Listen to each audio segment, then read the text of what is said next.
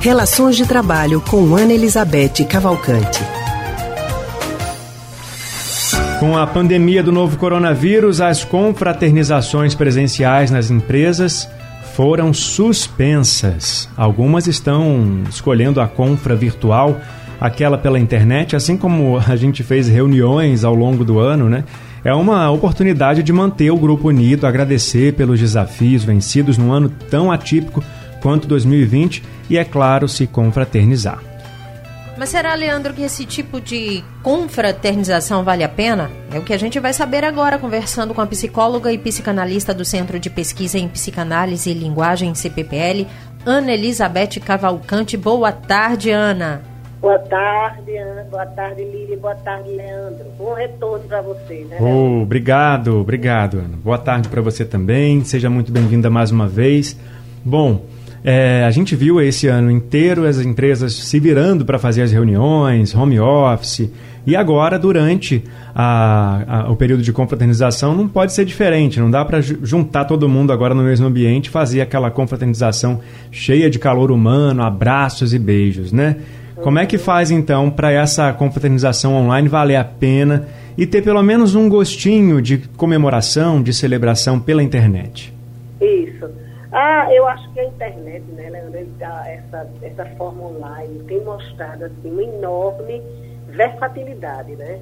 Acho que isso foi uma das grandes descobertas da pandemia, porque realmente nós botamos o pé no mundo online e a nossa vida virou grande parte online. E isso possibilitou uma, uma enfim, a, a explicitação da nossa criatividade, né? Realmente a gente foi, foi um ano de invenção, de tornar a vida possível né, nesse formato online. Essa discussão, a gente até retoma a questão da, da confraternização, a gente retoma um pouco do que falamos na outra vez, né? quando a gente reafirmava assim, a importância da, da a importância das confraternizações, porque elas são esse momento de celebração, de, de é, estreitamento das relações, dos vínculos, né? Mas elas são também um marco, né? A cabeça da gente funciona assim. Nós fazemos marcos no tempo, né? Então, as, as celebrações, essas confraternizações, elas têm essa dimensão, essa dimensão de fechar um ciclo para abrir um outro ciclo, né?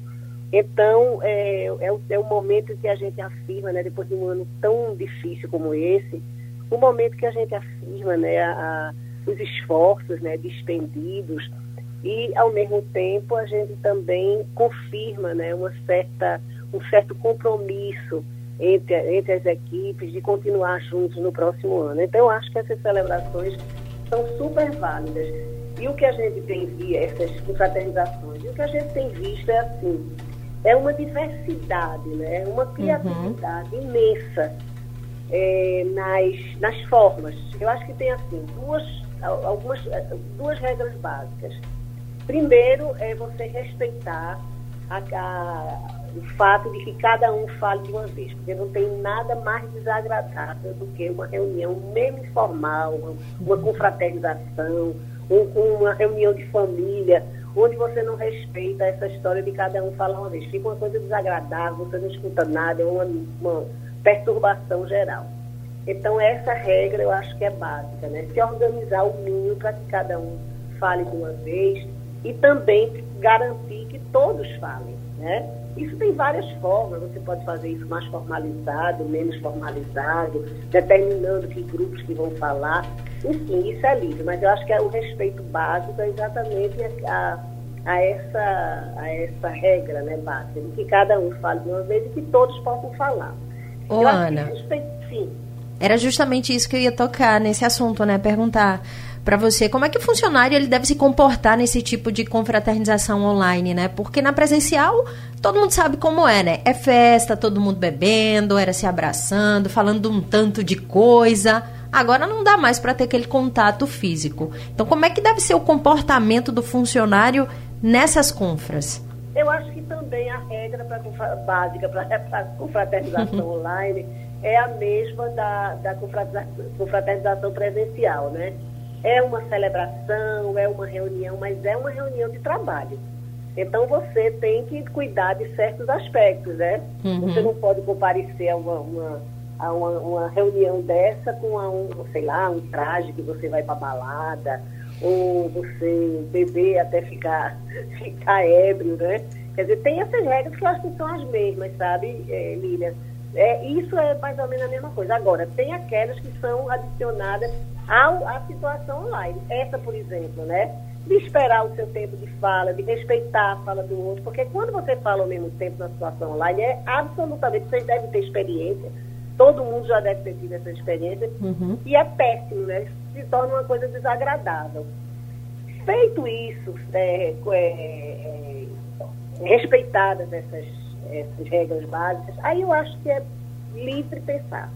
Eu tenho tido, assim, é, notícias de que você é, introduz música, apresentação, leitura de texto, até atos religiosos, quando é o caso, entendeu? Então, eu acho que isso é o formato mesmo que você vai fazer. Isso é absolutamente livre. E se a Agora, pessoa não quiser participar, pega mal? Pega muito mal pega super mal.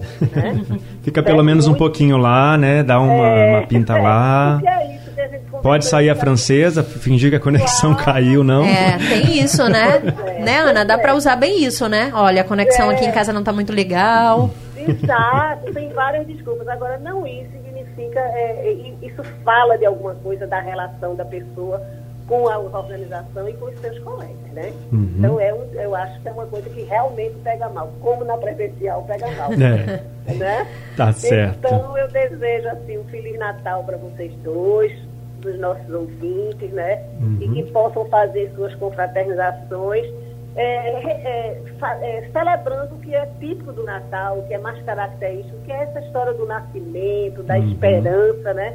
Que a gente precisa depois de um ano tão duro, tão árido como esse. Né? Exatamente. Né? Obrigado, viu, Ana, tá por bom, todas as entrevistas ao longo do ano. Semana que vem a gente conversa ainda mais um é. pouquinho, né? É na, na última do ano, mas Feliz Natal para você. E aí a gente é, agradece muito pelas dicas de hoje também para os trabalhadores que ainda vão fazer as compras virtuais. Tá bom, até a próxima. Até a próxima, Ana. Muito obrigada. Um excelente Natal para você também. A gente conversou com a psicóloga e psicanalista do Centro de Pesquisa em Psicanálise e Linguagem CPPL, Ana Elizabeth Cavalcante.